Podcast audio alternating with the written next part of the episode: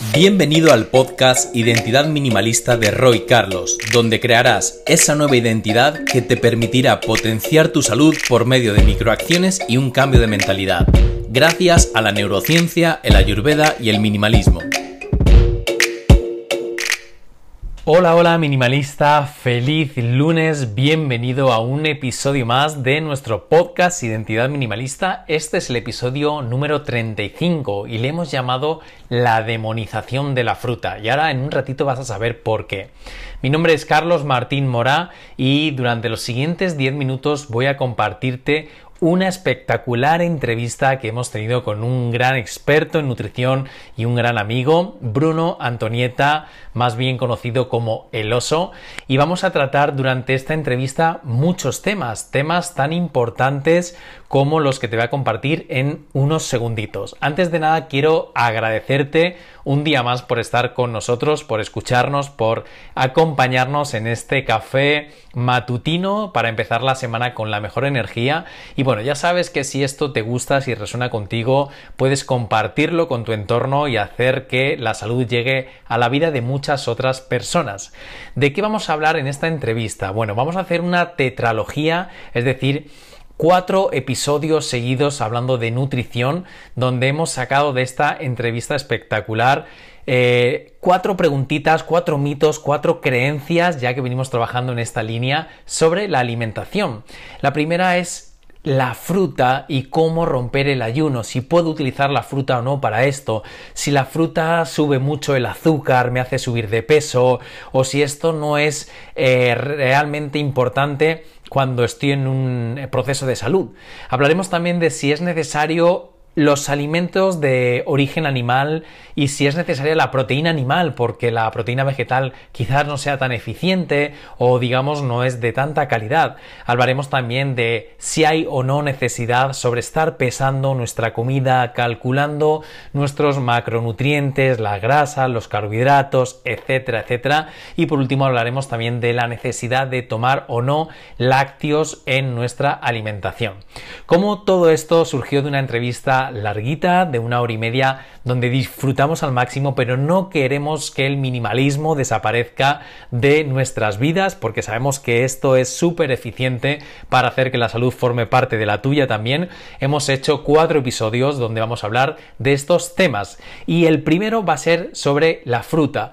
En él hablaremos, como he dicho, de la, la fruta. ¿Tiene o no tiene mucho azúcar? ¿Nos sirve o no para romper el ayuno? ¿Es positiva o es negativa? ¿Nos hace engordar o nos hace adelgazar y otras muchas cosas, pero desde un punto de vista muy interesante como es el que nos aporta nuestro amigo. Así que disfruta muchísimo de este episodio número 35 y no olvides compartirlo una vez más si esto crees que es de interés tanto para ti como para el resto de las personas. Empezamos.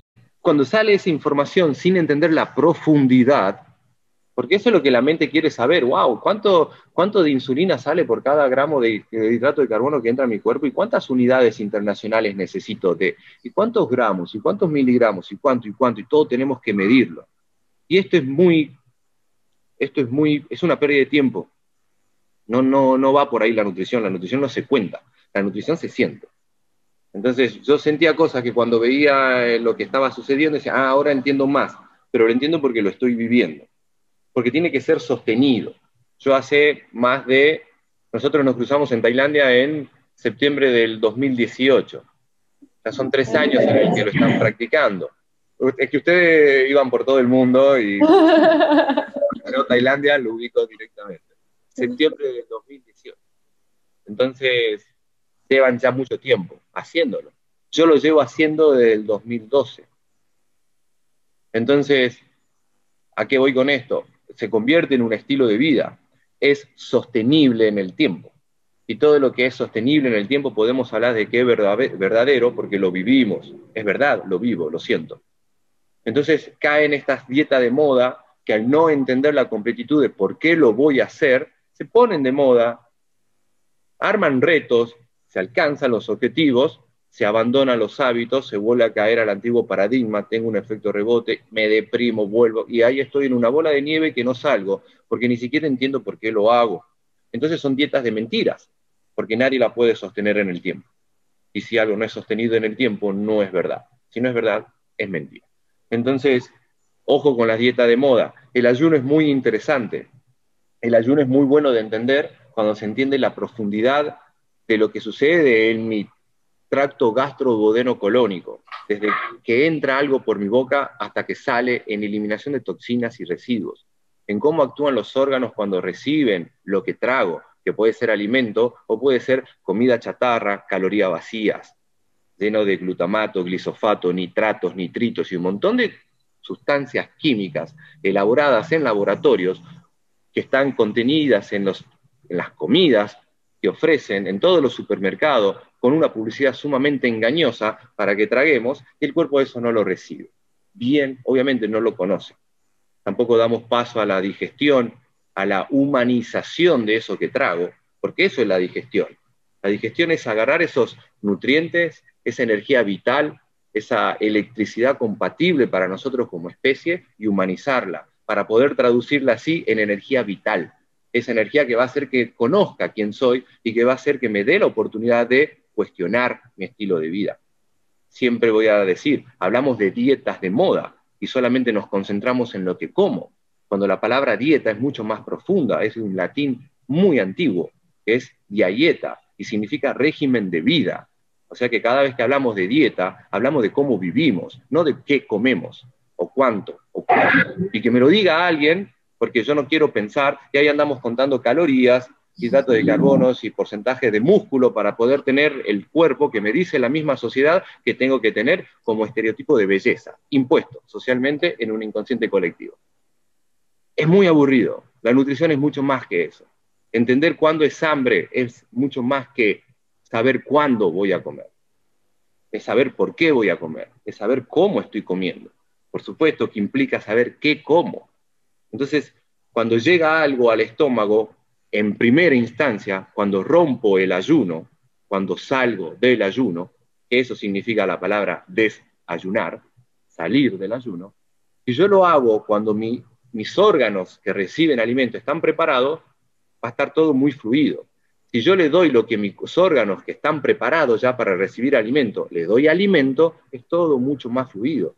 Si yo cuando siento que estoy saciado dejo de comer y no le doy de más, es todo mucho más fluido. Si doy paso a esa digestión, que humanizo esos nutrientes, esa energía, y si luego doy paso a la eliminación de residuos, voy a estar conquistando la salud todos los días. Cuando yo empiezo a alterar ese ciclo, cuando es momento de eliminar y los síntomas de eliminación yo lo interpreto como hambre y vuelvo a comer chatarra, vacío, glutamatos, glisofatos, azúcar refinado, ultraprocesado. Me estoy alejando de la salud, porque ya no estoy comiendo algo que mi cuerpo reconoce. No tiene energía, no tiene vitamina, no tiene minerales, no creció en la, en la tierra, no lo regó el agua, no respiró oxígeno, no le dio el sol, no estuvo en contacto con los cuatro elementos. Y no estoy acá haciéndome el alquimista y el súper romántico. Ahí está la energía realmente, no en una caja no en un bote de proteína y cuántos puedo tomar para tener músculo y ser ese que me dicen que tengo que ser. Entonces, el, ayuno y el desayuno y romper el ayuno, entender que darle al cuerpo en primera instancia lo más amigable, lo que, lo que más nutre nuestra biología, es ganarle un paso al día. Voy a tener otra energía.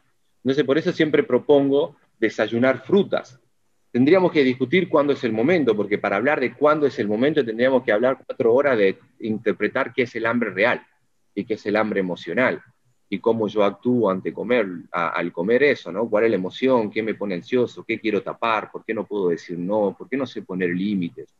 Voy a dejar ahí picando, pero siempre que sea fruta al principio eh, es muy bueno.